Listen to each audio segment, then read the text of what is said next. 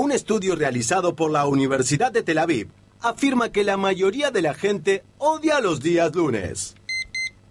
¡Qué tristeza! Otra vez es lunes. Maldición, debo ir nuevamente a trabajar. Por suerte, hemos descubierto el modo de tratar dicho acongojo. Desde que en vez de decir lunes digo la palabra Perón, mi vida ha cambiado completamente. Sí, definitivamente. Perón es un gran día para mí. Adiós, chicas. Que tengan buen fin de semana. Nos vemos el Perón. Así que ya sabes, si quieres vivir más feliz, diga Perón, porque los días más felices... Lunes otra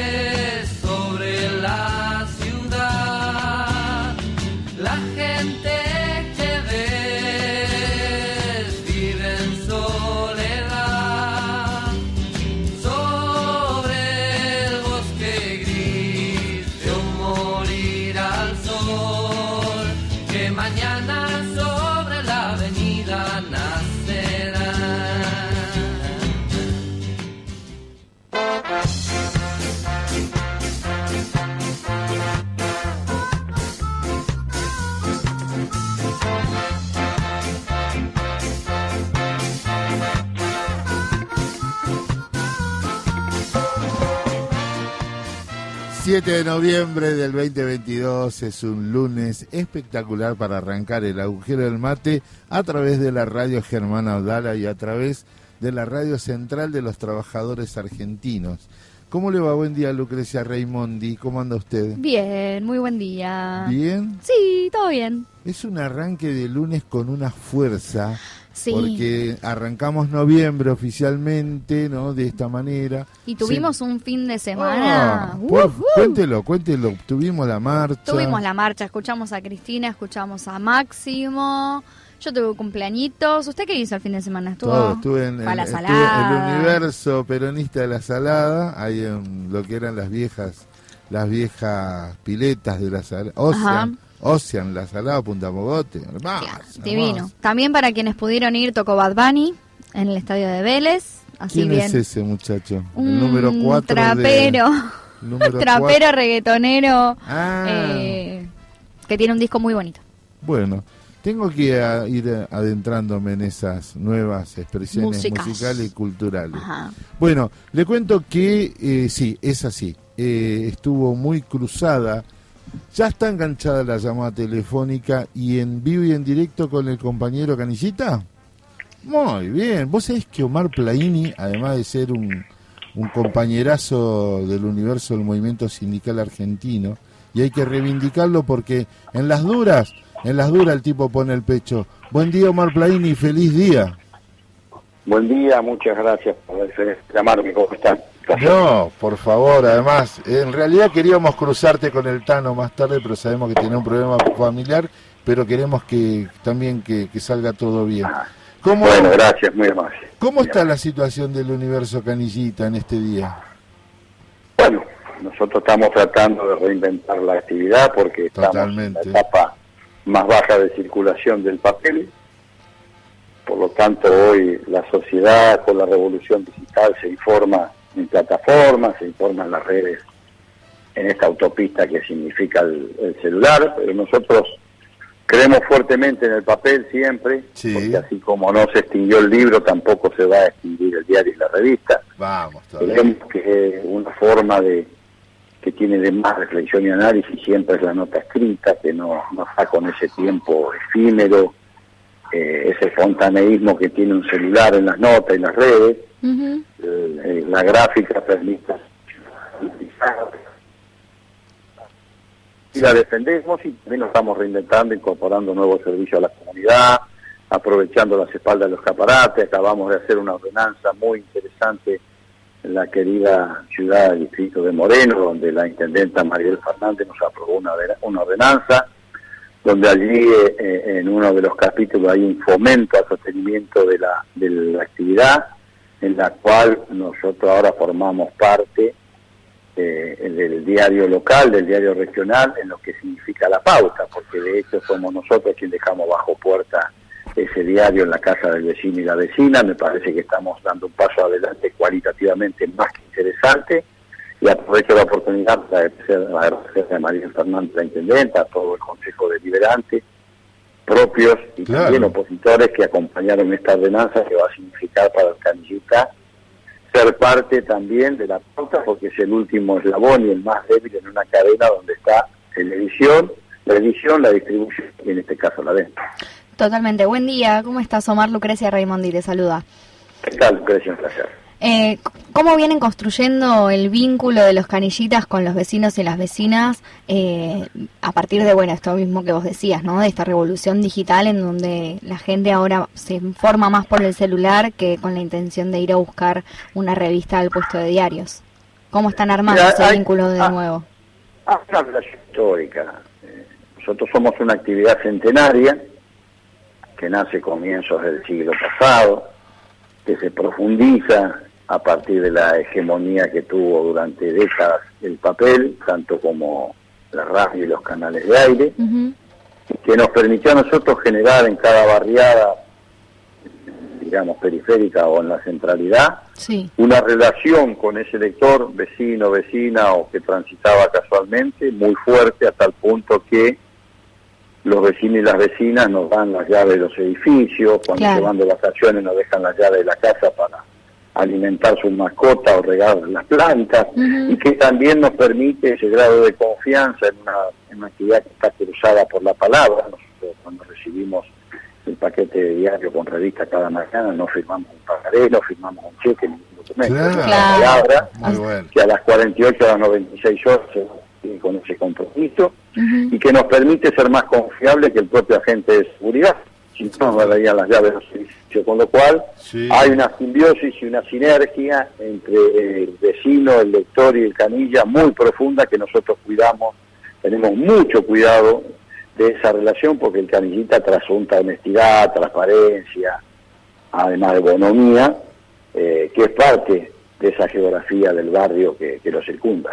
Omar, y en función de eso, ¿cómo está hoy la situación salarial del trabajador trabajadora de, de Canillitas?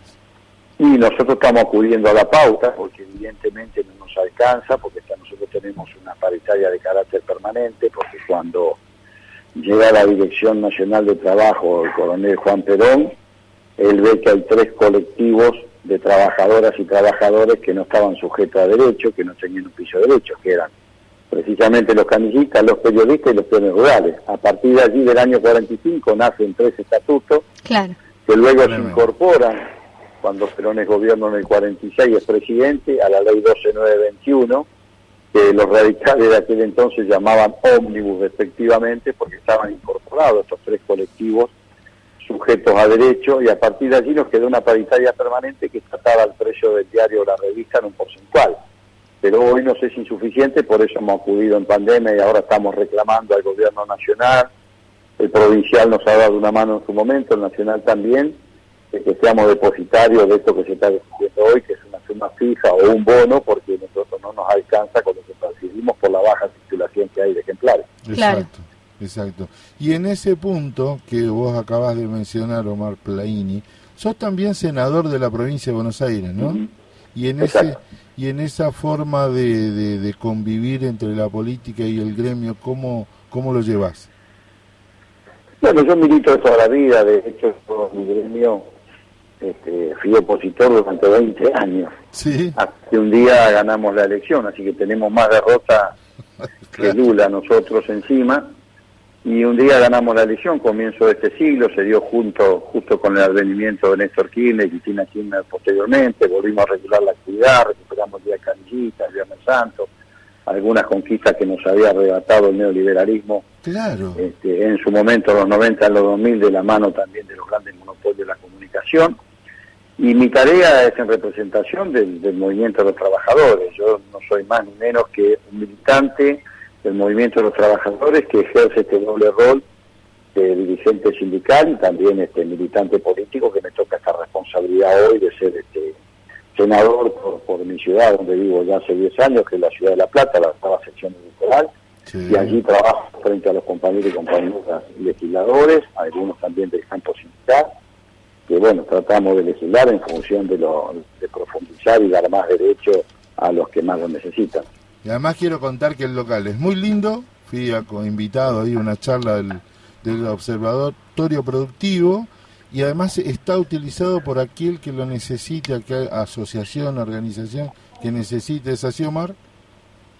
Sí, sí, por supuesto, y quiero aprovechar para recordar que cuando en el 2017, aquel nefasto 3 de julio, el gobierno de Cambiemos intervino el sindicato porque yo unos días antes eh, había manifestado mi adhesión a la candidatura de Cristina Fernández de Kirchner y en Sí. pleno electoral que estábamos, la primera organización que se acercó a acompañarnos fue ATE y fue el, Tano, el querido Tano Catalano que estuvo ahí con su compañero y compañera acompañando aquella lucha cuando estábamos fuera del sindicato hicimos una actividad ese día lluvioso en la puerta del sindicato a las Sí. 48 horas así que por los cuales yo además con ATE tengo un recuerdo maravilloso porque compartí muchos momentos hermosos con el querido Germán Claro.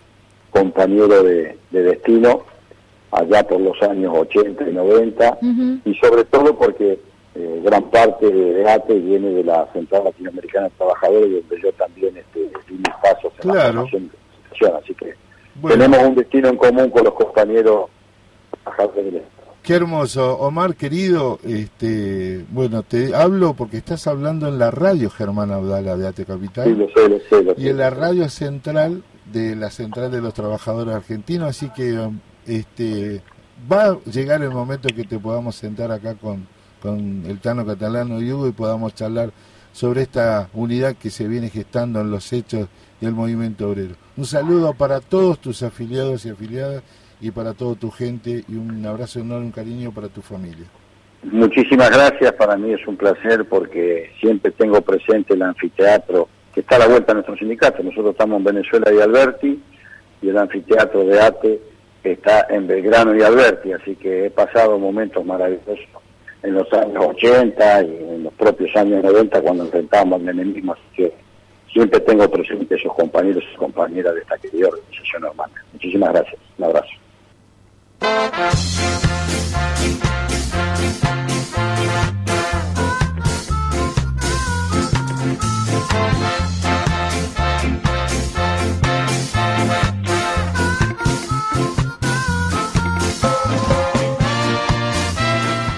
Lindo, ¿eh? Escucharlo a Omar Plaini. Oh, vos no sabés lo que es. Yo estuve en el local que tiene ahí en La Plata, Ujú. es- es una casona hermosa.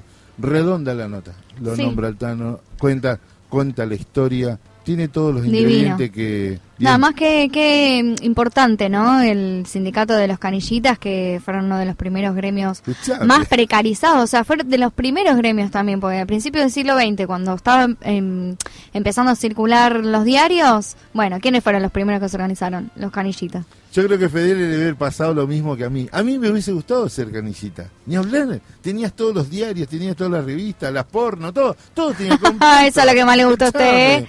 Eh, eh. Usted es una generación mucho más nueva, pero que en esa época había que ir a las bolsitas. Escúcheme, eh, es tiempo de una pausa musical con una música referida a la cuestión y ya volvemos en este agujero del mate increíble. Está hermoso.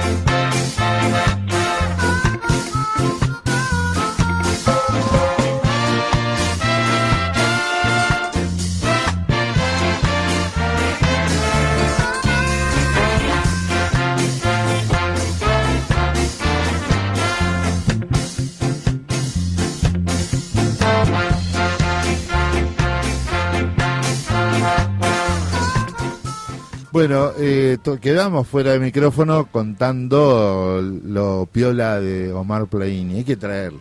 Ay, que sí, tiene que venir a piso. Tiene que venir a piso, ¿viste? Ajá. Y tiene que ver un mate, y tiene que ver un cruce con el Unos Tano. bizcochitos, Nosotros ponemos los micrófonos que ellos hablen, Ajá. ¿viste? Vamos metiendo debe- los, los bocados de preguntas. nomás. Debe ser lindo un retruque entre ellos. ¿eh? No, eh, te paso de vuelta. Bueno, le cuento que hoy además es el Día del Periodista Deportivo. En 20 minutos más o menos vamos a estar con Marcial Cabello. Y también quiero contarles que además del Día del Canillita, que lo dijimos, y por eso entrevistamos a Omar Plaini. ¿Tiene la, su nota por la cual vamos a desarrollar en el día de hoy? Sí, ahí le tiro así, los títulos nomás. Sí. Hoy empieza el juicio a Adolfo Donda, que es el tío de Victoria Donda, la titular del INADI, eh, en un juicio en su contra por la participación en la apropiación ilegal de su sobrina, o sea, de Victoria Donda. Así que vamos a tratar un poquito ese tema. Eh, también los metrodelegados están anunciarán hoy a las 12 del mediodía una conferencia de prensa, eh, un paro eh, por distintas cuestiones, entre ellas la reducción de la semana laboral con dos francos, la falta de personal e inversión y la demora en reemplazar los trenes que fueron retirados por contener asbesto. Eh, también inicia hoy la cumbre de la CEPAL y eh, hay anuncios eh, con las prepagas porque van a doblar, doblar en dos veces el aumento eh, propuesto para, para este año. Bueno, yo le quiero contar que eh, se va a hacer entrega de un bono. Ya está enganchada la nota con el compañero Quique. Compañero Quique, secretario de Comunicación de Metrodelegados y futuro candidato eh, a secretario de Comunicación de la CTA Nacional de los Trabajadores. Buen día, Quique. Qué lindo saludarte. Hola, buen día compañeros, compañeras, ¿cómo están? Bien, bien, porque ustedes están en lucha y es importante eh, que nos cuentes cómo se desarrolla esta actividad de lucha hoy. Bueno, hoy vamos a realizar en un ratito, ya a las 12, una conferencia de prensa, en donde vamos a, a volver a denunciar situaciones de conflictividad que tenemos con la concesionaria del subte, que es eh, EMOVA, la concesionaria de las líneas del subte y el premetro, Sí. y por supuesto con la empresa propietaria de los subtes y el premetro, que es Subterráneo de Buenos Aires, Sociedad del Estado. Y esto tiene que ver con tres ejes fundamentalmente. El primero es la negativa a sentarse a dialogar sobre nuestro reclamo de reducción de la jornada semanal, es decir, tener dos francos por semana Claro. en lugar de uno. Eh, El segundo tiene que ver con la falta de personal en diversos sectores de la empresa, principalmente en los talleres mecánicos y en la zona de estaciones, lo que implica desde la limpieza y el lavado de las escaleras, los andenes, los trenes, el servicio en los molinetes, eh, la carga de la tarjeta sube. Y el tercero tiene que ver con una demora que ya entendemos que es inexplicable en la compra de una flota de trenes nuevos que estén libres de asbesto o de amianto, que es el mismo Increíble que, todavía, que todavía estén debatiendo eso, ¿no? Sí, sí, la verdad que no, no, no hay, no hay ninguna, ninguna explicación. Esto incluso cuenta con partidas presupuestarias que se han aprobado en el presupuesto en, en- en la legislatura. Entendimos cuando hicimos el reclamo en el 2018 que bueno, 2019, 2020, la pandemia, eh, todos los, los, los recursos humanos, económicos se destinaron a la crisis sanitaria, pero ya esto pasó, ya el gobierno de la ciudad no tiene ningún problema en hacer torneos de asado, torneos de alfajor. Bueno, que nos pongamos como prioridad la salud pública, es decir, Sí, que quienes trabajamos y que quienes viajamos podamos hacerlo en trenes que no nos contaminen. Quique, buen día, Lucrecia Raimondi te saluda. Eh, ¿Siguen en circulación entonces los trenes con asbesto? Hay trenes todavía que tienen asbesto, que está parcialmente ocluido, es decir, se le pasa una pintura que se llama bituminosa, que Sí. evita que las fibras se desprendan, pero esto también tiene un vencimiento, Claro. eh, hay, hay, hay posibilidad de que se desprendan partículas. Para los pasajeros el riesgo es absolutamente mínimo, porque no se está manipulando, no se está cortando, pero la verdad que quisiéramos que el riesgo fuera cero para quienes trabajan y para quienes viajan en el subte. Hubo un, un estudio que, que indicó que podría eh, haber también asbesto en una escuela pública por Caballito, que es lindera a un taller mecánico. ¿Cómo, cómo están viendo esta situación? Efectivamente, eso fue un estudio que se hizo hace aproximadamente un mes y medio y la escuela que es lindera, una escuela del barrio de, Caballito, en la zona de Parque Chacabuco, que es lindera, los talleres Polvorín y Bonifacio, donde hay trenes allí que se reparan y que, que se resguardan que tienen asbesto y en este edificio se ha detectado presencia de asbesto. Pero además, si miramos gran cantidad de escuelas, gran cantidad de edificios públicos que han sido construidos antes de 1980, vamos a encontrar asbesto o amianto, porque lo vamos a encontrar en los depósitos de, lo- de agua de los baños, en los tanques de agua, en las calderas, en los tableros eléctricos, todo eso tenía amianto. Bueno, debería ser una política de salud pública por parte del gobierno de la ciudad, hacer un mapeo y un plan para desasbestizar todos estos lugares. Qué increíble que estemos hablando de esto hoy. Eh, ¿Ustedes tienen ahora una conferencia de prensa? Exactamente, a las 12, dentro de un ratito ya va, comienza la conferencia. ¿Tienen algún documento preparado para esto? ¿Nos No, pueden- no, no, no, no. Sí, no, no, no. solo No, la conferencia, sí, sí, sí, es anunciar las medidas y dialogar con los medios que, que ya están llegando. ¿Y las medidas van a ser progresivas? ¿Tienen planteo también aunarlas con otros reclamos de otras organizaciones que tienen como patronal la ciudad? Por ahora lo que están terminando de votar en estos momentos y de consensuar los diferentes sectores de, de delegados y delegadas a través de la asamblea de base es cuáles van a ser las medidas que seguramente arrancarán el día de mañana. Pero todavía eso no, no está definido y es muy probable que el nivel de conflictividad que hay por la, por la desidia en general Claro. por parte del gobierno de la ciudad nos haga confluir con otros reclamos seguramente de, de docentes, de estatales, incluso algunos otros sectores que no son parte de nuestra central, como ya lo hemos hecho otra vez con compañeros camioneros, con compañeros judiciales, con compañeros y compañeras del, del CIPREVA, los trabajadores y trabajadoras de prensa. Correcto. Una última consulta que quiero hacerte en función del primer punto que planteabas de la falta de personal. ¿Cuánto incide eso hoy en el, tra- en el trabajador, trabajadora del subte? Hay, hay dos áreas que, que tienen diverso impacto. El primero es en los talleres, que hace que los trenes, que se les hace una revisión periódica cada X cantidad de kilómetros, eh, esto se vaya demorando. Si los trenes no están eh, habilitados o no recibieron esa revisión periódica, sería como el service periódico, Correcto. no está en condiciones de salir a la línea, con lo cual el servicio se va demorando porque tiene menos trenes para circular. Y por otro lado, en el área de estaciones, son compañeros que se encargan de limpiar desde los accesos, las escaleras de entrada, los andenes, los baños, la zona de los molinetes. Entonces, cuando uno llega, primero que ese compañero, que a veces hacía media estación, Claro. junto con otro compañero o compañera, ahora tiene que hacerla toda. Con lo cual el resultado no es lo mismo.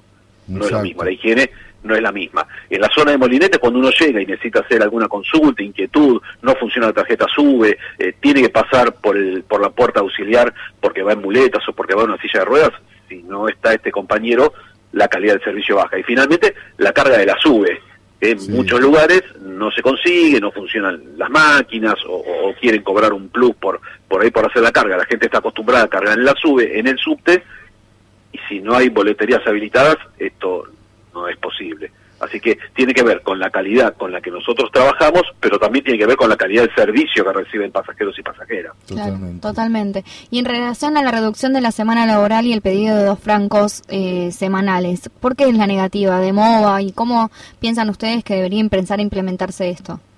Lo primero que nos han dicho, lo primero que nos han dicho desde la empresa Emova es que ellos recibieron determinado eh, esquema de trabajo de horarios y de francos y que a ellos les parece que es el, co- el que corresponde.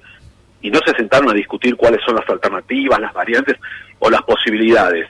Eh, nosotros estamos abiertos a todas las, todas las opciones que haya. Actualmente los compañeros tienen un franco por semana, en ¿Rotativo algunos sectores puede ser no, es rotativo, Ah. en algunos sectores puede ser una vez sábado, una vez domingo, en otros sectores puede ser viernes, sábado, domingo o lunes. Así que no tenemos ningún problema en discutir si quieren que sea un sábado y un martes, un domingo y un jueves, un viernes y sábado. eh, estamos abiertos a todas las variables que, que surjan que permitan que los compañeros y compañeras puedan tener dos francos por semana. Está bien. Quique, este punto me encanta. Eh, te propongo que después con tiempo lo vengas a charlar con nosotros acá. El miércoles te vamos a ver en- acá en la CTA en algún momento, ¿no? Con Sí, sí, seguramente eh, vamos a ir coordinando los trabajos de, de comunicación de acá del sindicato con los de la CTA, así que nos vamos a estar viendo muy, muy seguido. ¿Y cómo se está preparando entonces eh, la GTC para, para las elecciones de la CTA? Para nosotros es un espacio muy importante, un espacio que además nos dio nos dio cobijo cuando eh, recién nos iniciamos como, como sindicato, eh, con una generosidad enorme, porque la verdad que ni siquiera nos habían pedido que ingresemos a la CTA.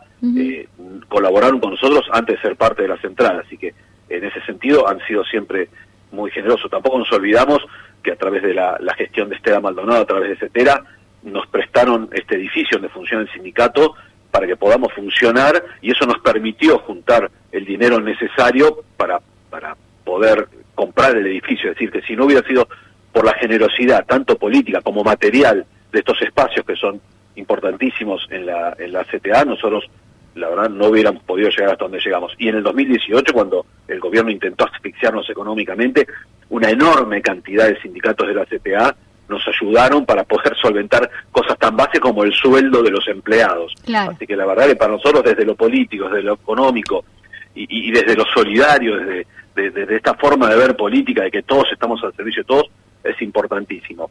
Y tenemos una cantidad eh, importante de compañeros y compañeras que son candidatos en la lista de Nación y de la lista de Ciudad, así que esperamos que haya una, una gran participación en las elecciones. Aquí en el caso del subte y el premetro se va a votar desde las 5 hasta las 18 para que los compañeros que trabajan en el turno noche también puedan hacerlo. En la sede del sindicato, ¿no? No, no, se vota en, en una cabecera de cada línea Ah, del subte. Perfecto. Muy bien, muchísimas gracias, Quique. Quique Rosito, secretario de Comunicación de Metro Delegados. Gracias, ¿eh?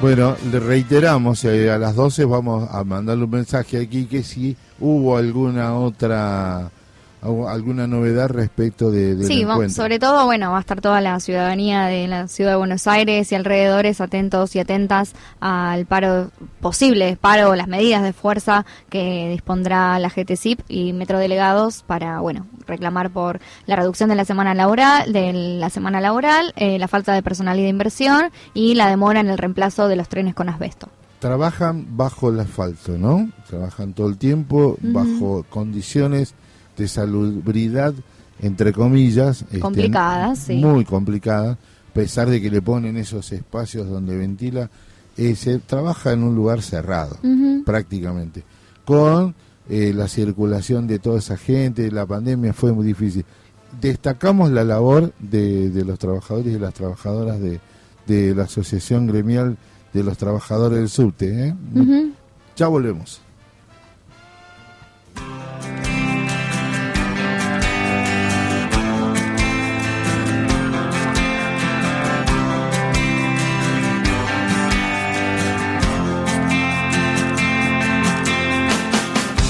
Tu equipo volvió a ganar. Te prendieron mil bengalas hoy. La banda grita tu nombre y ves como la popular se va a caer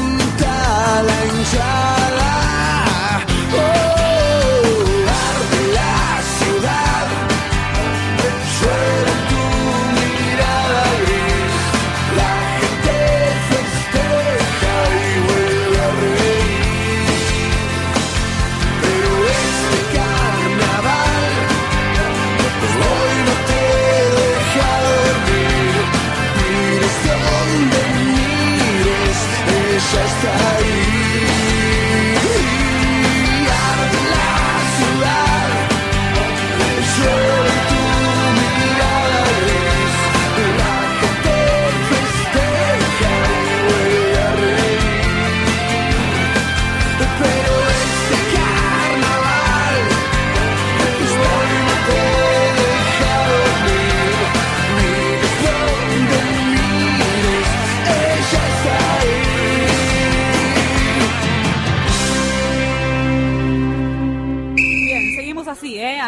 Concentrados. Sí, Yo me abro por la derecha para buscar algo de carne y vos picaste a la verdulería. a la verdulería. Presionando, ¿eh? No le des ni tiempo para pensar a cuánto está la zanahoria y la papa, los tomates son orgánicos. Lo ahogo, full precio. Eso, vamos, ¿eh? Vamos que lo sacamos adelante. ¡Vamos! No podés estar todo el día pensando en fútbol.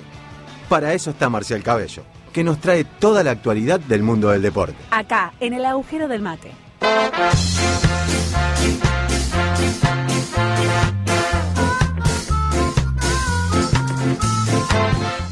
Feliz día del periodista deportivo, don Marcial Cabello, ¿cómo le va?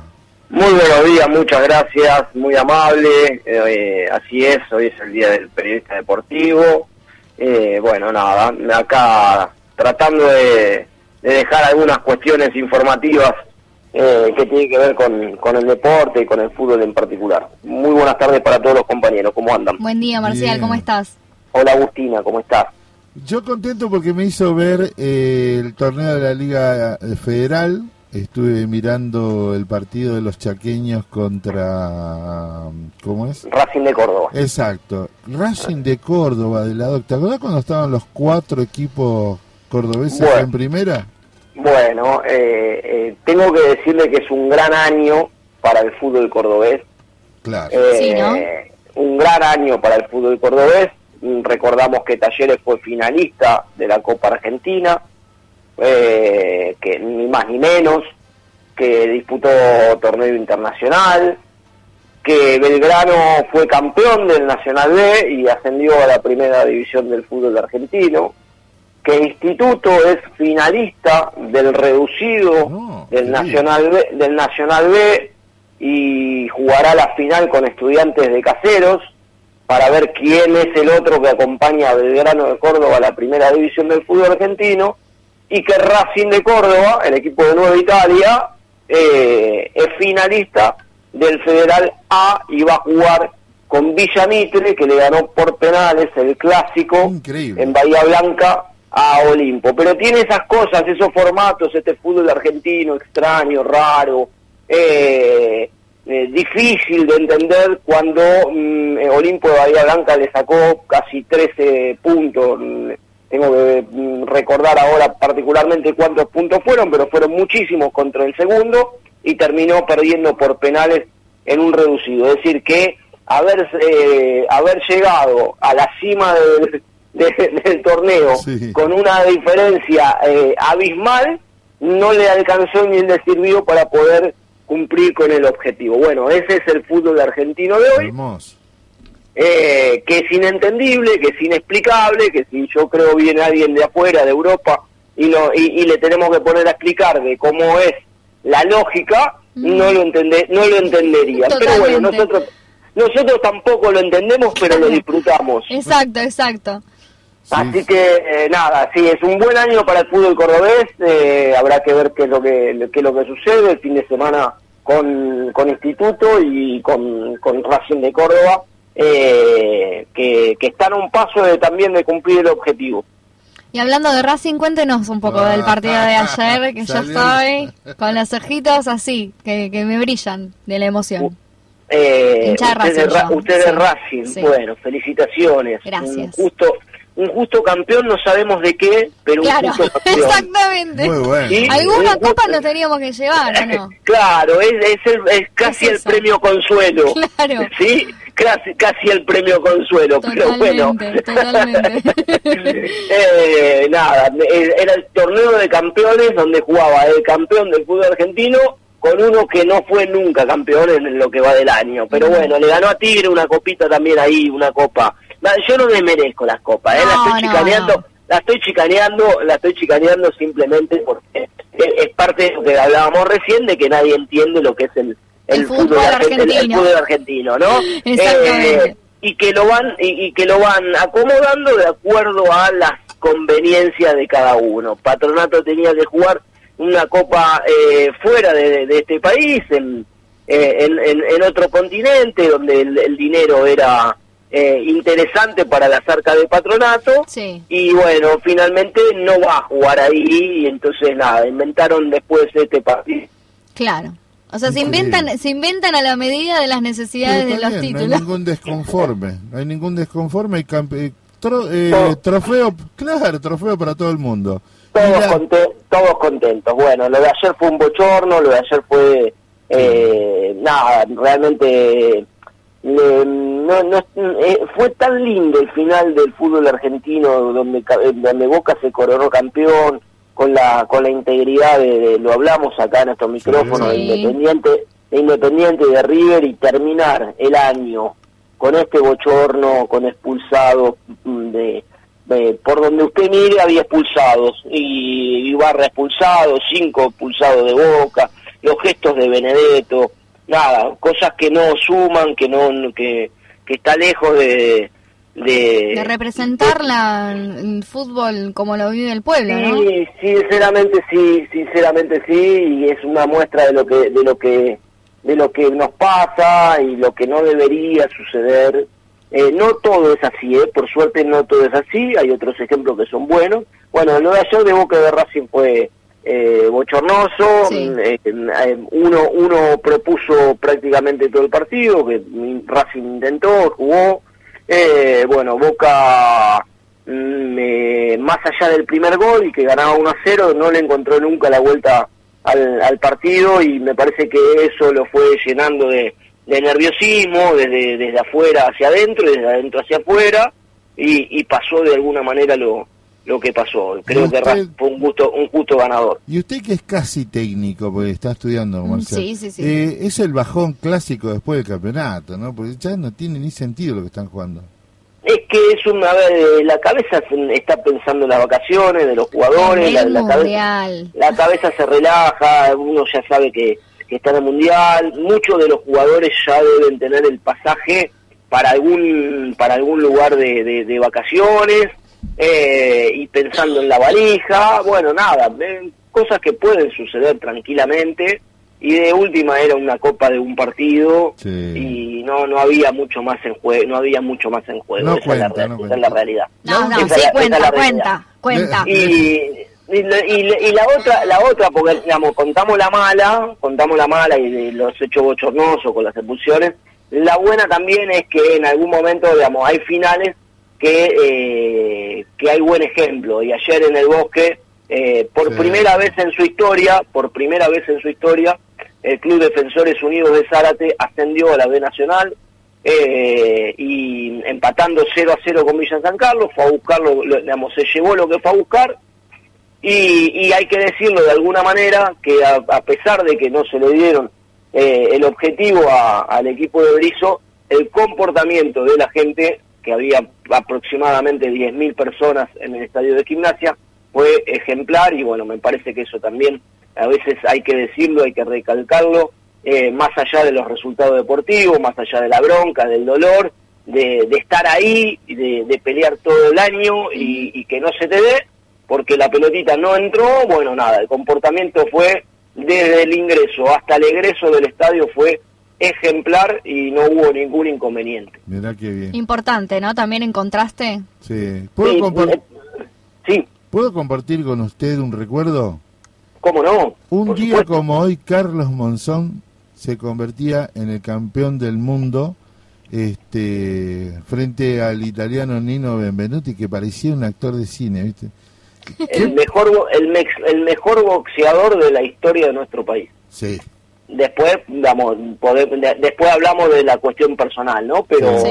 en, en términos, en términos, Ah, sí. depo- en, en términos deportivos, en términos deportivos, eh, por escándalo, eh, el mejor eh, boxeador de, de nuestra historia, eh, sobre todo por el peso de los de los boxeadores, ¿no? Sí. Eh, hay una hay una anécdota con respecto a esa pelea de Benvenuti. Cuente.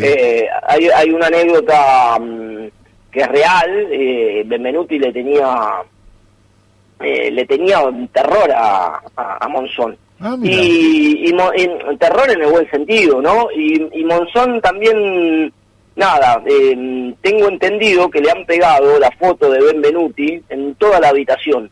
Ajá. Mirá, Eh, como para claro. psicológicamente Eh, entonces se fue preparando y que lo mate. Se fue preparando psicológicamente para, para esa pelea, bueno, hizo un peleón Carlos Monzón, eh, terminó terminó siendo para mí mm, eh, el mejor boxeador de, de Argentina y mm, como somos los argentinos, como somos los argentinos también, muchas veces mucho más reconocidos fuera de nuestro país que en nuestro propio país Claro.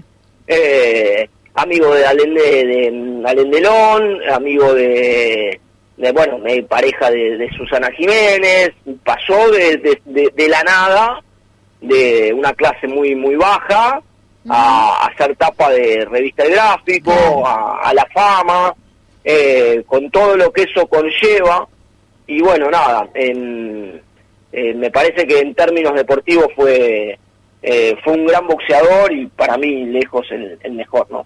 Marcial, ¿vio la serie de la selección argentina?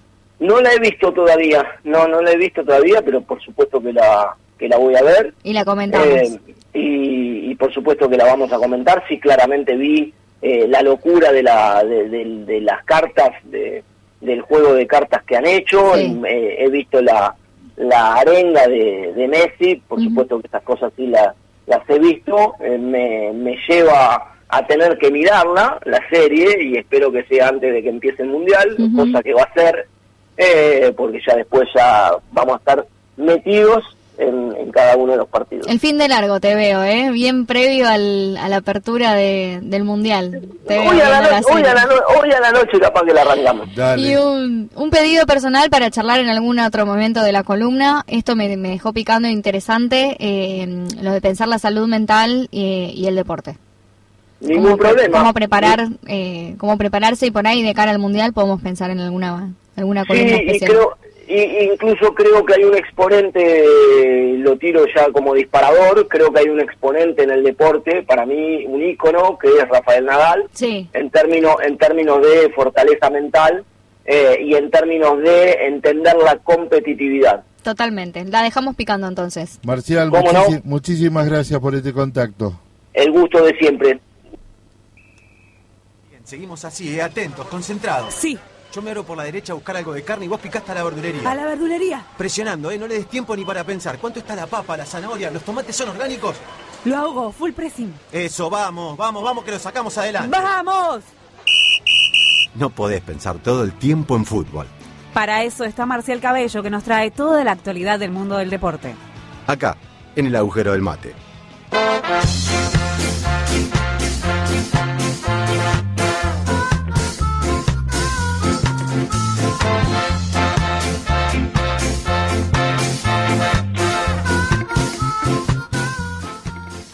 La verdad que hace unos días se cumplió un aniversario más de que no tenemos a Leonardo Fabio, 10 años. ¿Y desde dónde abarcarlo? Desde la música, desde el cine, desde la poesía, desde su compromiso político. De... Yo quiero hacer una reivindicación de cómo lo dejaron marcado en un libro sobre Seiza y el rol de Leonardo Fabio en, en ese acto fallido donde no pudo llegar eh, El que general. Juan- el general Juan Domingo Perón, que se eh, desarrolló la batalla de Seiza, contada por un por un periodista argentino que lo deja de una lo deja mal parado. Hay que estar en esos momentos. Yo quiero recordar para mí el hombre que retrató al peronismo en ocho capítulos como no debe haber libro, ni cuento, ni anécdota que marque eh, esas dos esas ocho capítulos que recomiendo. ¿Usted vio eh, Perón Sinfonía un sentimiento? Sí, por partes, porque dura como cinco horas. No, y son ocho capítulos. Por Este, eso. Mírelo de corrido y ahí va a entender por qué somos Igual sí. sí. así. ¿no? Total. La otra, la otra faceta es la del compromiso militante, ¿no? Y el día que él le habla a Cristina, ¿no? Este hermoso. Y finalmente para cerrar esta esta charla que tenemos, recordarlo como lo mejor que él sabía hacer, que era musicalmente.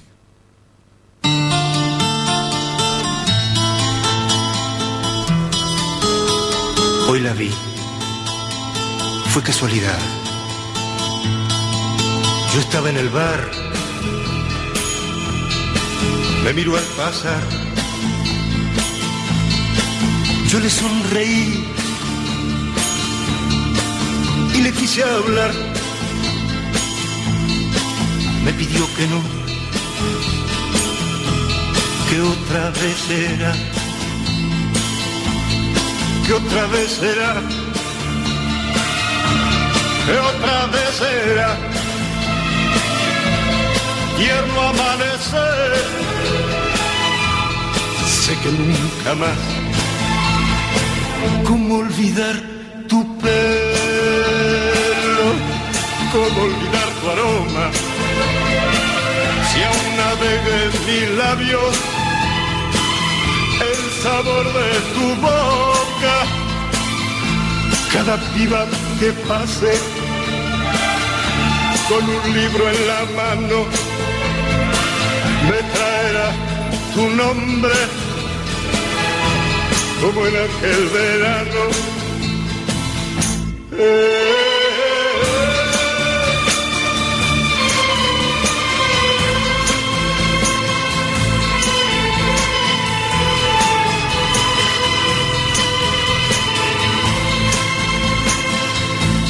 Mía un verano, solamente un verano. Yo no olvido la playa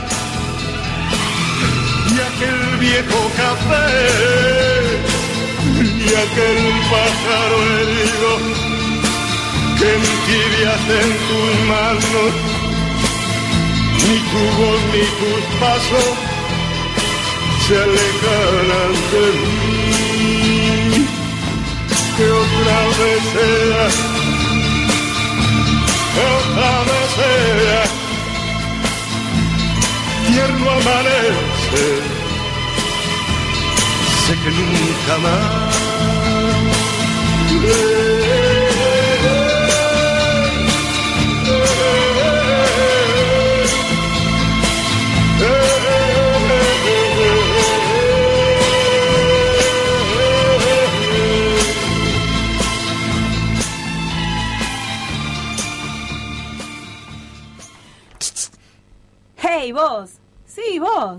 ¿Qué pasa? ¿Que tenés la radio apagada? ¿Pensaste que no íbamos a volver?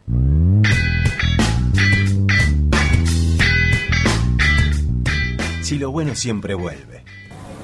decidí que, que quiero que quiero volver a jugar al fútbol. La espera terminó. ¿Cómo íbamos a hacer la excepción? El agujero del mate, de lunes a viernes de 11 a 13. En Radio Germán Abdala, la radio de las y los trabajadores estatales.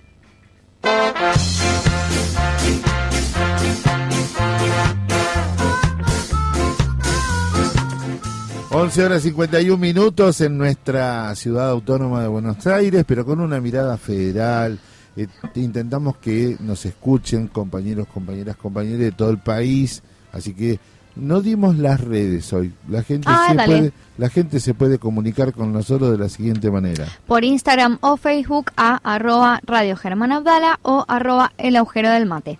También nos pueden agendar en sus teléfonos al 11 36 83 9109 y mandarnos mensajitos de texto o audios que los vamos a pasar acá en la radio. Por supuesto, opine sobre un tema que le interese o algo que hayamos dicho, o saludar, por ejemplo, a los canillitas o a los periodistas deportivos.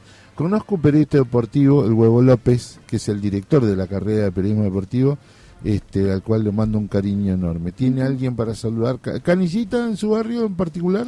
Eh, mi abuela era re ca- canillitera. ¿Sí? Eh, sí, era de eso que contaba Plaini de que le dejaban la llave y tal, qué sé yo. Mi abuela era es, era de esas vecinas. Yo, mi abuela era es, era de esas vecinas. Sí. Que ya sabía, o sea, siempre nos compraba eh, la Genios para nosotros, alguna revista de tejido para ella y el diario Página 12 que no faltaba nunca. Ay, no, en mi casa mamá compra el día ese que es una basura. Este, en serio, el día te... Con unos amigos queríamos hacer el diario a la noche. Claro, lo que no te dice el día. Claro. Entonces, no teníamos plata, porque es lo que es imprimir un diario. Pero bueno, lo pensamos. ¿Qué arrancamos en el picadito de hoy?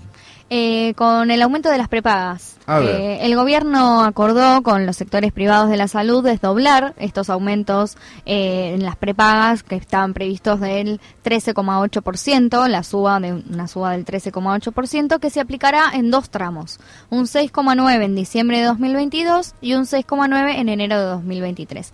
Y además, a partir de febrero, del 1 de febrero de 2023, habrá un esquema de ajuste segmentado con aumentos mensuales. Que atención con esto, los afiliados que derivan aportes y que tengan un salario que corresponda a seis eh, salarios mínim- mínimos vital y móvil, eh, subirán una cuota del 90 hasta el 90%, en la cuota tendrán, un- perdón, voy de nuevo, un aumento de hasta el 90% en la cuota según la variación de los salarios. Pero quienes perciban mm, más de seis salarios mínimos vitales y móviles, la cuota aumentará según el índice de costos de salud. Así que depende de cómo ah, derives vos tus aportes, será la cantidad de aumentos mensuales a partir del año que viene. Y los afiliados voluntarios, que en general son monotributistas, eh, el índice de aumento será de un hasta un 90% según el índice de precios del consumidor. Así que según el tipo de salarios que tenés, es el tipo de aumentos que vas a percibir todos los meses a partir del primero de febrero de 2023. En total, el aumento de las prepagas suman un 100,9% de aumento anual contando desde diciembre de 2021 a diciembre de 2022. Vamos a preguntar acá en la CTA que debe haber algún estudio de cuánto eh, hay de prepaga en las organizaciones sindicales. Nosotros vamos al cautivo, Claro. tanto ustedes con la obra social que está cuestionada. Exacto, como- con la OSBA, Con o la sea, OSBA. yo por ejemplo estoy en una condición con la OSBA en donde debería o podría llegar a eh, derivar mis aportes a la prepaga teniendo en cuenta ¿Lo haría? Y por momentos sí. Por momentos sí, pues la verdad que hay un montón de cosas que me estoy atendiendo por fuera en el sector privado sin pagar una prepaga.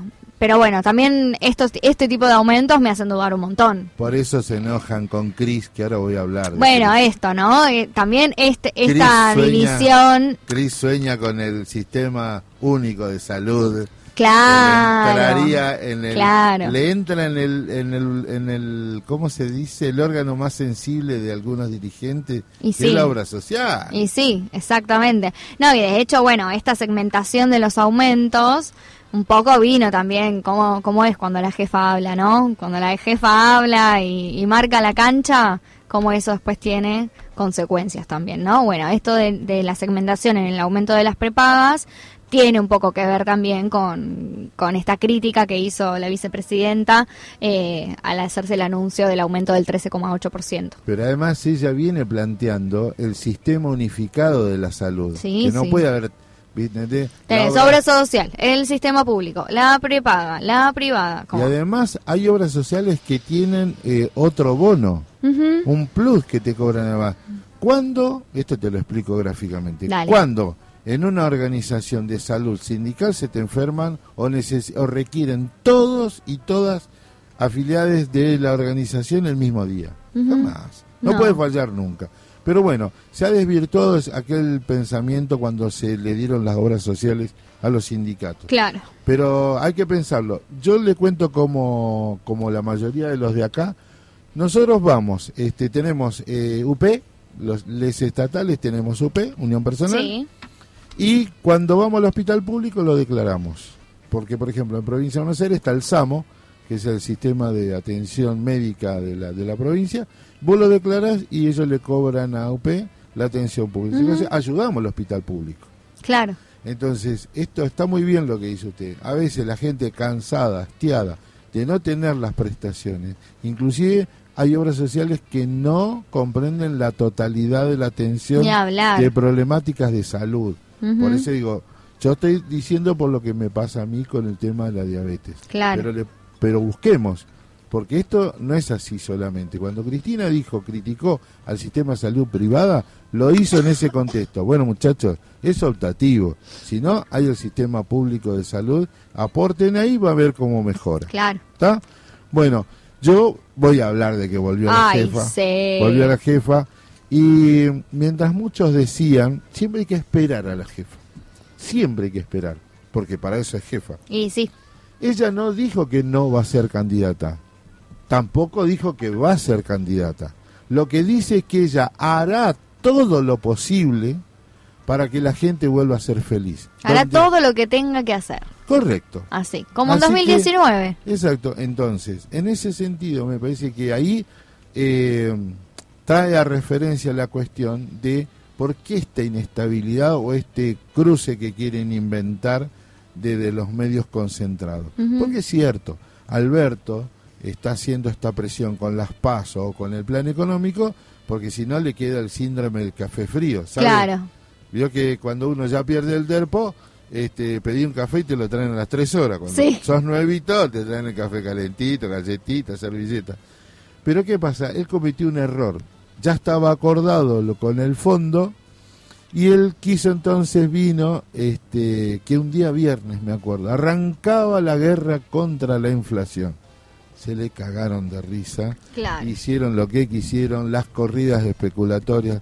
La última lista que le mandaron a las empresas de comida sobre precios cuidados, ellos triplicaron ese precio. ¿Entendés? Porque no hay una voluntad de ir contra los verdaderos poderes que sostienen este avance de sobre los precios y sobre el bolsillo de la gente. Vuelve la jefa, acto de la UOM, particularmente que sea en la UOM, en un espacio de trabajadores y trabajadoras de la producción directa, que está referenciado con la histórica eh, burguesía nacional a través de las de las empresas que producen en este país, no es un dato menor. No, y en ese sentido, en la UOM, que haya dicho que para que los eh, trabajadores y las trabajadoras recuperen parte de la participación en el PBI, tenía que- directamente que ver con los salarios de los sectores productivos. ¿no? Hay que reconstruir Entonces, la ahí, alianza. digo, no es, no es casualidad que haya dicho eso en el contexto de la UOM, lo mismo que el piso del, del salario mínimo, ¿no? El salario mínimo, el mínimo no imponible para ganancias, que se volvieron a equivocar y avisó, ¿viste? Entonces digo, bueno, Cristina vuelve, habla, pero la repercusión fue casi cadena nacional, casi cadena nacional. Todo el mundo estaba conectado Clarín. ¿qué fue lo primero que publicó? La primera etapa que... Frío recibimiento de los trabajadores de la UOM hacia Sí, Cristina. Y claro, vos frío tenés vos, Clarín. Usted uno ve el video, no puede, no nos pueden tratar, bueno, ellos le hablan a su público, no nos hablan a nosotros. Así que en este picadito dijimos que van a entregar una ayuda a los trabajadores en blanco, puede entrar al ANSES, trabajadores en blanco le van a dar un bono de 20 mil pesos. Eso es lo que veníamos planteando de la época de Guzmán. La plata en el bolsillo de los trabajadores y las trabajadoras se gasta, nadie ahorra, nadie ahorra, consumen, comen asados, empilchan, porque somos felices. Pintamos la casa ahora para Navidad y Año Nuevo, ¿se entiende? Sí. Entonces, ese es mi picadito. ¿Usted le queda algo más? Sí, le quería contar que hoy comienza la quinceava conferencia regional sobre la mujer de América Latina y el Caribe, eh, que este es un foro muy importante, que es el principal foro intergubernamental, perdón, el principal foro intergubernamental regional de las Naciones Unidas sobre derechos de la mujer y la igualdad de género, que es organizado por la Comisión Económica de la América Latina y el Caribe, la CEPAL. Eh, este, este encuentro será desde el 7 al 11 de noviembre. Tendrá su inauguración mañana en el centro de convenciones del Sheraton, del Hotel Sheraton, eh, y tendrá como eje principal la sociedad de cuidado eh, con perspectivas en la recuperación sostenible con igualdad de género. ¿Y esto qué significa? Que ap- apunta a reflexionar y pensar y analizar y proponer políticas de Estado en relación a analizar la economía feminista con miradas de las mujeres de la región, que ya sean mujeres indígenas, mujeres trabajadoras, mujeres eh, en- de las organizaciones sociales, de los eh, barrios populares, con el objetivo de de proponer distintos puntos que, estén orientados a pensar en el cuidado de las personas, en el intercuidado, en el autocuidado y en el cuidado del planeta, ¿no? Entonces, tiene que ver con esto, con pensar sociedades del siglo XXI donde el eje de los cuidados, de los cuidados de, de- de una manera integral, estén contemplados dentro de las políticas de Estado. Así que eh, mañana Arranca la inauguración oficial en el Centro de Convenciones del Sheraton y hoy en la Exesma hay un foro de organizaciones sociales en donde participará además eh, la ministra de Géneros eh, Ayelen Massina. Bueno, yo le quiero contar tres nacimientos. Tres nacimientos. Un día como hoy nacía en Varsovia Mari Slodowaska, Pero después como se Muy bien esa pronunciación, Ah, soy ¿eh? polaco, polaco en algún lado. Eh, como se juntó, con, se casó con Pierre Curie, es conocida como María Curie, eh, fue la primera mujer en obtener un premio Nobel. ¿no? Bueno, y también un día como hoy nacía León Trotsky, ¿no? Mira, uno de los referentes de la revolución bolchevique, que después derivó en unas peleas y fue asesinado en México eh, a martillazo. Y hoy, un día como hoy, nací, nace eh, Martín Palermo. ah, Así nomás, así. me acuerdo de Martín Palermo. Ah, Palermo cuando nos clasificó contra Perú. que- ya nos vemos, ya volvemos.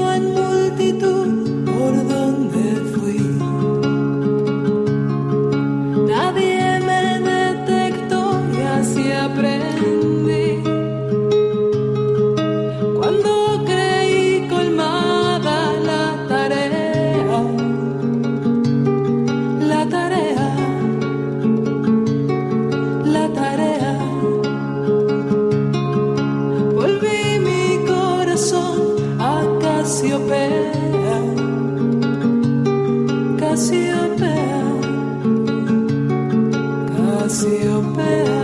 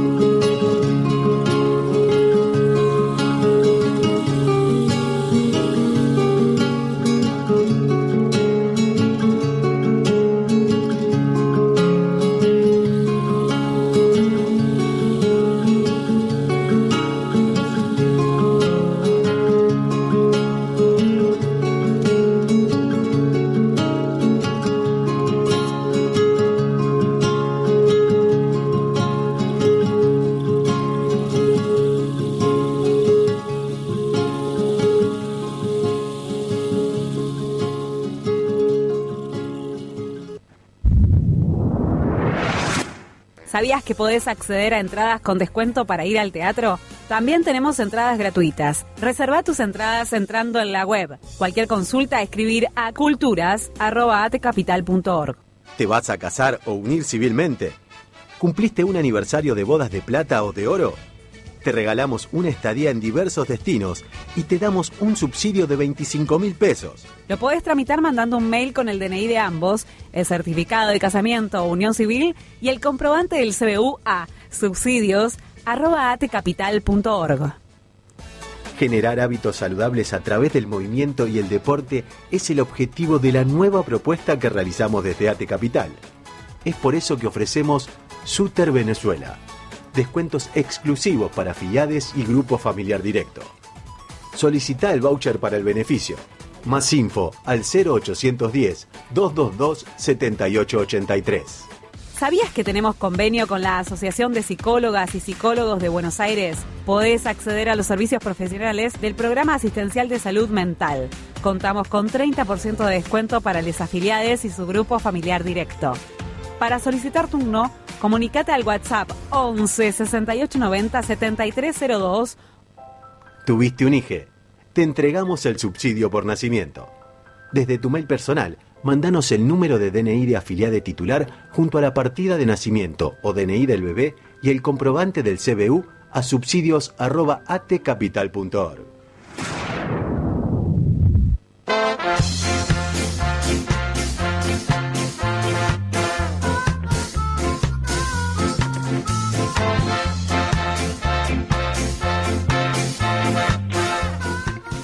Muy bien, estamos aquí. 12 horas 10 minutos de este lunes de una velocidad inusita. Vamos, ¿eh? A la chapa. Muy bien. Usted tiene algo de Nos que metemos- nos retrota de vuelta memoria, verdad y justicia. Hoy Sí. es un día muy muy especial para, para nosotros.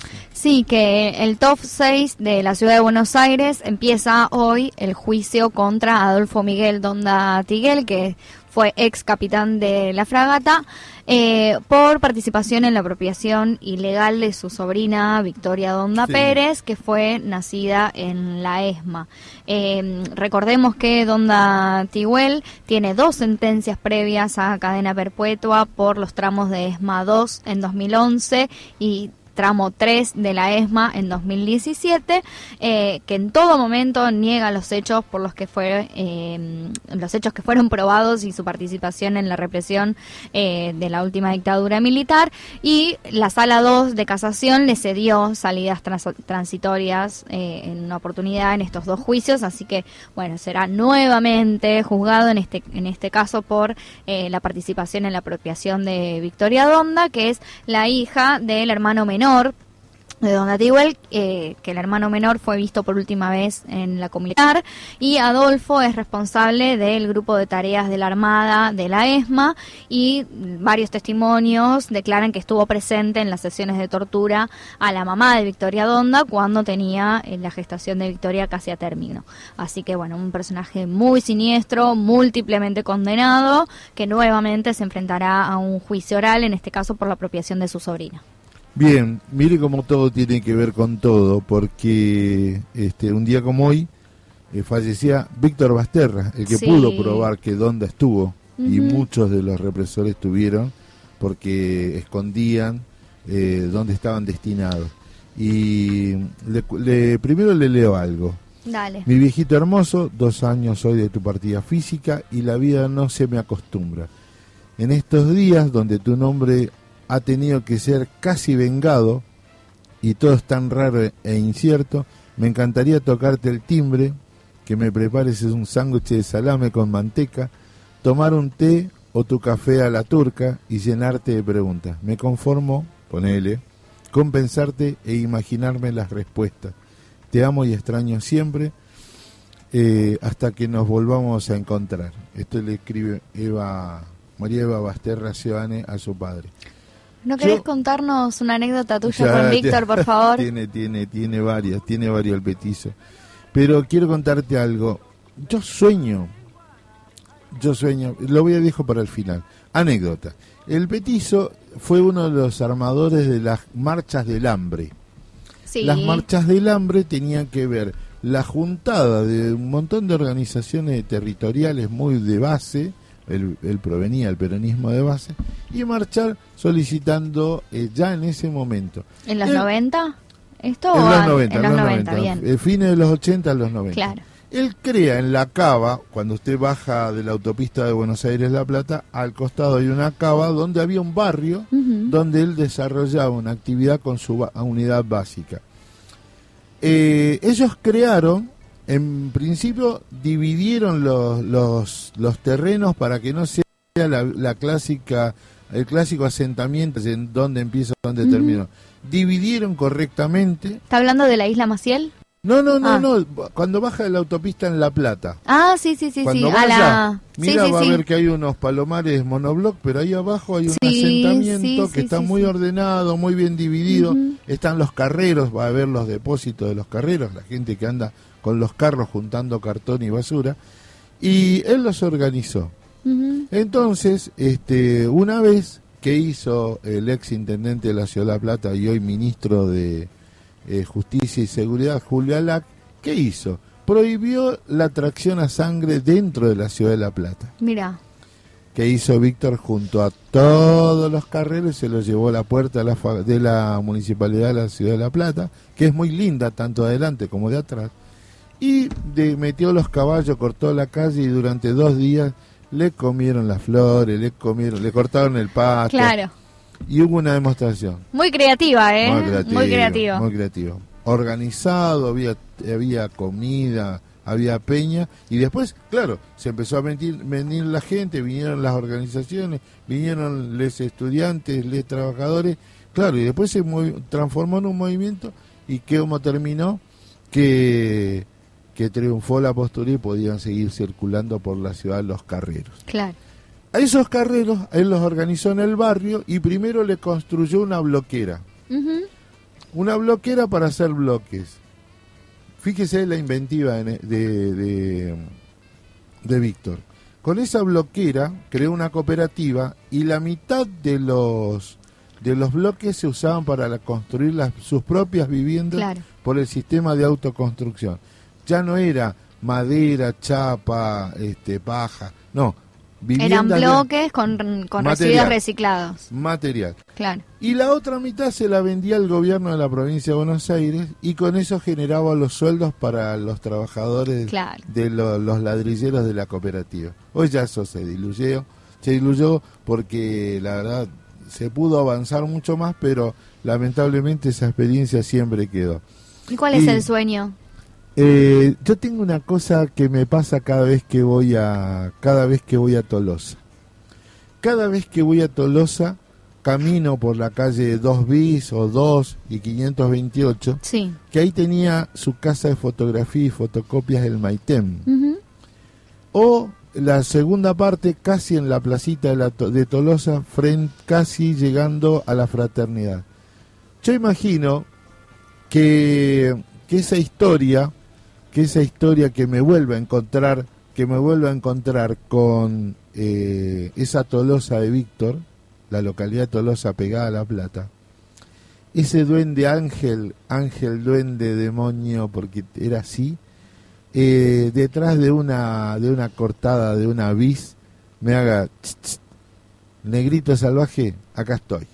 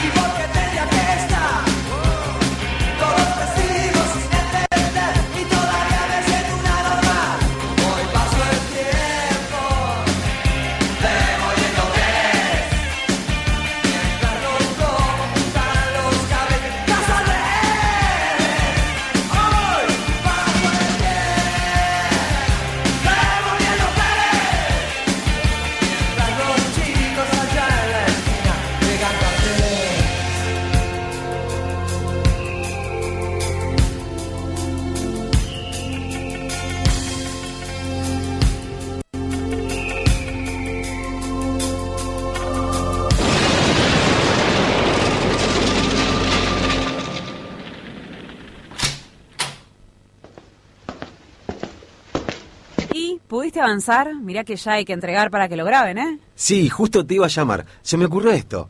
Mate amargo, dulce o con yuyos, de silicona, madera o calabaza. Eh, El agu, el agujero del mate, de 11 a 13, todos lunes y martes. pero... Sí, ya sé, el programa es de lunes a viernes, pero no me daba la rima. Dame un ratito y te lo soluciono. No, no, no, es que... Cinco minutos, ya te lo soluciono. Maxi, lo que pasa es que esa De canción... lunes a viernes, a la hora de los mates. Pero... Buah, ¿sabes qué? Deja. Equipo, se suspende la promo. Ailu, te pido si abrís una nueva convocatoria para creativo publicitario. Ah, y avisá en Recursos Humanos que Lavalle está despedido. El agujero del mate. De lunes a viernes de 11 a 13. Orgullosamente estatales.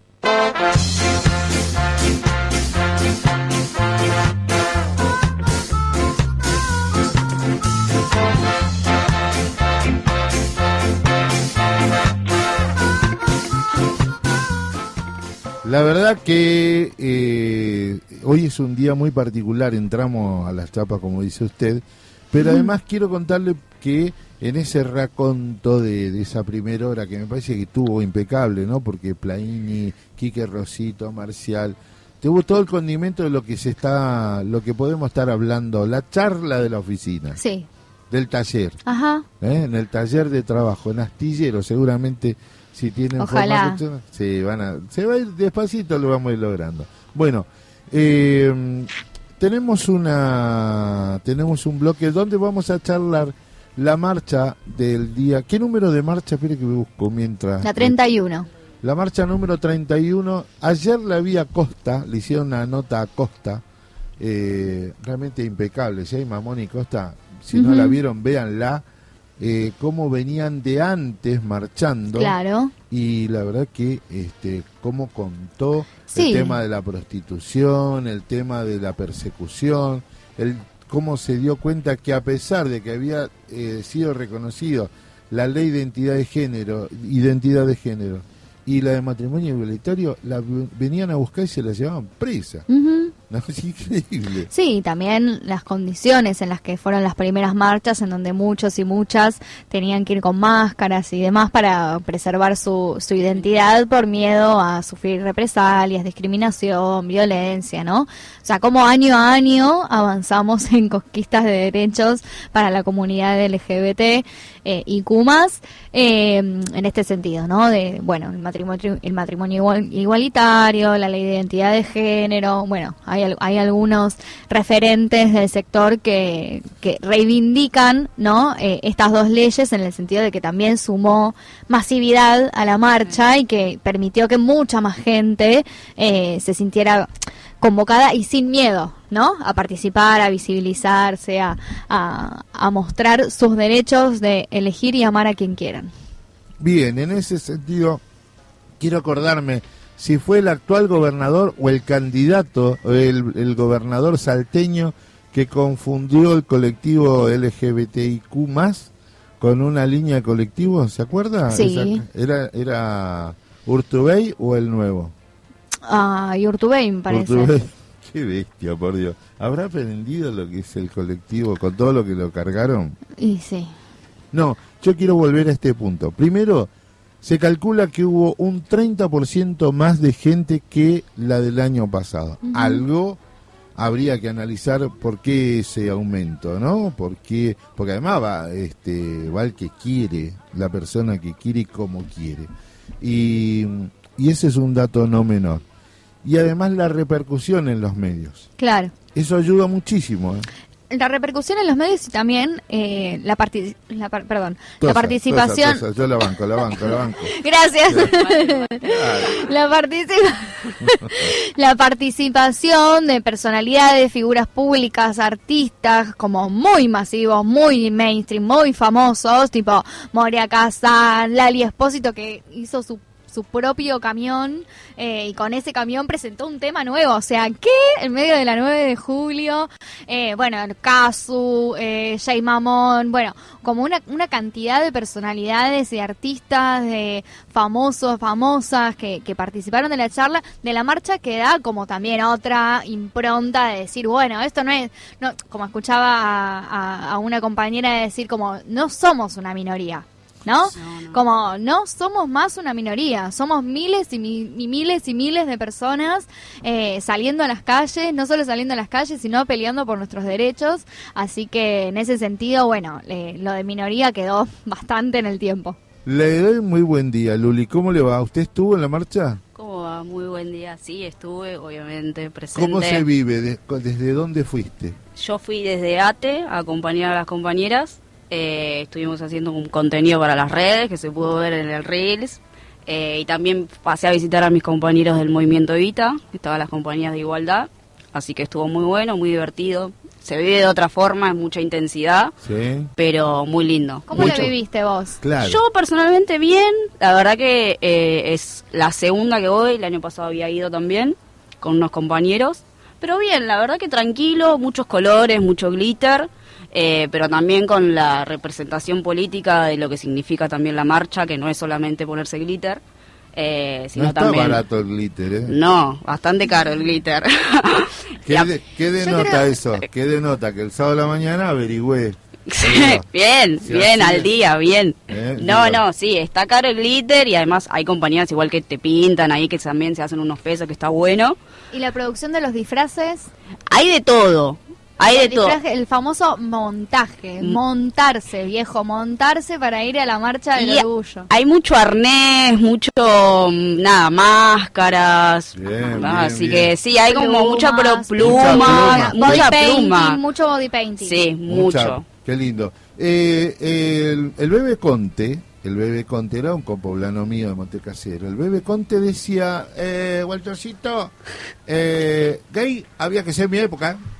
En mi época había que ser gay porque te corrían y te lo- los mataban al asazo. No sé por qué esa locura. Bueno, ahora sigue sucediendo bastante, ¿eh? no, no es algo que quedó en el Pero pasado. si vos tenés un 30% más de gente que en el anterior, hay una apropiación inédita. Sí, pero no- eso no un- significa que la sociedad haya asimilado Ah, la, no. la diversidad en la elección de la orientación y, y sexual, ¿no? Como decir, bueno, de la orientación y de los gustos, de la identidad, como en- sobre todo en las provincias, por ahí en las, en las grandes ciudades, eh, no menos, aunque tenemos varios casos de violencia y de acoso y Sí. de golpes, eh, creo que más sufren en, en los pueblos, en, en los pueblos de, de las provincias del país y bueno, de las provincias en general, provincia de Buenos Aires, o sea, en todas las provincias en donde, bueno, la visibilidad eh, tiene, tiene lamentablemente sus consecuencias en violencia y en más represión y discriminación. Sí, sí, Lo obviamente. claro es que es transversal a toda la sociedad. Sí. No es que solo discriminan en un sector de la sociedad. No, no.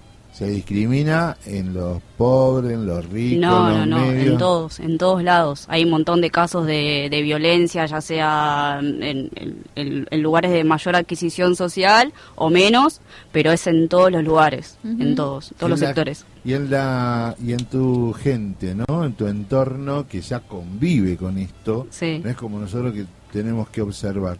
¿Qué, qué, come- qué, qué- ¿Cómo se comenta? ¿Cómo es este crecimiento? Y la verdad como algo natural, la, lo que es mi generación es como algo normal y natural. eh, nada, pasa el chiste este, tengo un amigo Claro. gay, tipo, pero es un poco así también, pero en el sentido de lo gracioso como nosotros lo vemos, porque lo vemos como algo, lo vivimos como algo natural. ¿Cuántos años tenés, Luli? 24. 24. Claro. Claro. 24. Claro. Imagínate, 30 marchas, este, está el componente.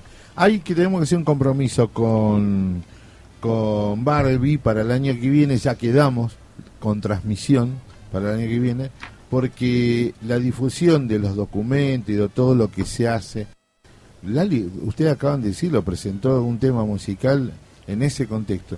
Esas cosas me parece que aceleran la instalación, la visibilidad y además el entendimiento de este proceso. Sí, por ahí para, para destacar las consignas de la marcha de ayer, que fue la deuda es con nosotras, en el sentido de que hace falta una ley integral eh, de, eh, una ley integral travesti, ¿no? Sí, para, y para- la ley de cupo. y la ley de cupo laboral trans que se implemente y que se amplíe y también una ley eh, antidiscriminatoria. Y Bien. también la aparición con vida de y la aparición con Tehuel. vida de Tehuel que sigue todavía pendiente, no sabemos nada desde hace más de un año. Más de un año y medio. Nosotros vamos a trabajar y venimos a trabajar todos los días, ¿no? Y no nos pasa nada. ¿Por qué? ¿Por qué? Es la pregunta. Que aparezca Tehuel con vida. Bueno, Sí. bueno traerlo. Gracias, Luli. Por Gracias. favor, gracias a ustedes. Bueno, eh, compañera, este, Compañero, Lucrecia compañero, Raimondi, compañero. dígame si le quedó algo en el camino. Yo me quiero despedir eh, con este día tan particular y contarle lo que nos queda para, para- de acá hasta el 9. Vamos, dale, diga nomás. Tenemos que decir que hay elecciones en la Central de los Trabajadores Argentinos. Acá va a haber mesas. Acá va a Yo votar. voy a votar acá, ¿eh? ¿Usted vota acá? Sí. Vota la Asociación de Actores. Entonces estamos ahí para Mexicanía con Ay, Anita. lo vamos a ver a Charlie. Claro, A Duplat. Nancy Duplá, nos ponemos cholulos. Claro, cholulas. porque no está mal. Y capaz que ellos dicen, uy, yo me quiero sacar una foto con el negro. O con Luli. Ya, Si mira si ellos dicen. También pensemos al otro lado. Pero mirá si viene algún músico importante y nosotros le decimos, sete una zapadita con la viola acá con nosotros. ¿eh? Bueno, esto ha sido el agujero del mate a través de la radio Germán Audal, la de Ate Capital, y la radio central de la Central de los Trabajadores Argentinos. Gracias a todo el equipo, nos volvemos a encontrar mañana, como de costumbre, a las 11 de la mañana. Besos. You had me, you lost me, you wasted, you caused me. I don't want you here messing with my.